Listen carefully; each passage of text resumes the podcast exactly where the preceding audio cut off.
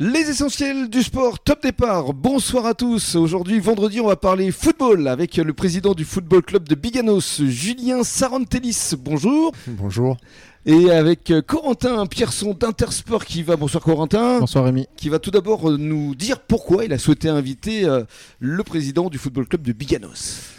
Mais c'est tout simple. J'ai souhaité inviter Julien euh, ce soir avec nous. Euh, ben, euh, tout simplement, on vient d'ailleurs de, de, renouveler notre partenariat euh, pour les trois prochaines saisons. Mhm. Donc on en est très fiers. Et puis euh, voilà, c'est un club qu'on a, qu'on a à cœur de, de soutenir pour, euh, pour les prochaines années, euh, comme on le fait depuis, depuis déjà certaines, euh, certains temps. Mhm. Donc euh, donc c'est une grande fierté de pouvoir l'avoir là euh, ce soir pour qu'il puisse euh, mettre en valeur euh, ce club de, de foot de Biganos euh, qui est à proximité du, du magasin. Oui, c'est ça, hein, parce qu'on est à Biganos ici. Intersport, on rappelle, il y a quatre magasins. Il y a La Teste, il y a Arès, il y a Biscarros.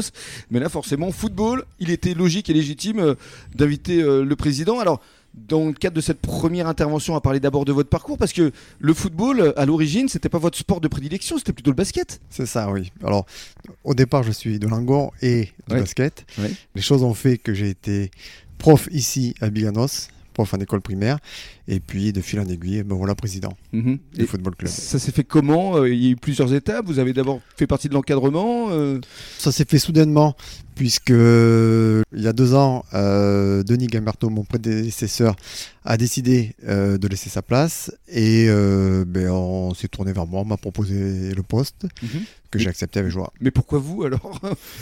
Alors parce que j'avais déjà pas mal d'amis qui eux étaient impliqués dans le foot D'accord. et le fait de devenir dirigeant d'un club c'était quelque chose qui me trottait dans la tête et dont j'avais déjà parlé.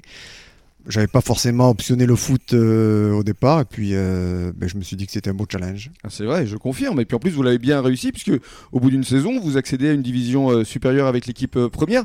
Votre métier, vous êtes plutôt dans l'immobilier, c'est ça? C'est ça, oui. Et alors donc le foot aujourd'hui vous accapare quand même un petit peu de temps, je présume? Alors un petit peu, hein. Ma- ma- ma- m'accapare beaucoup de temps.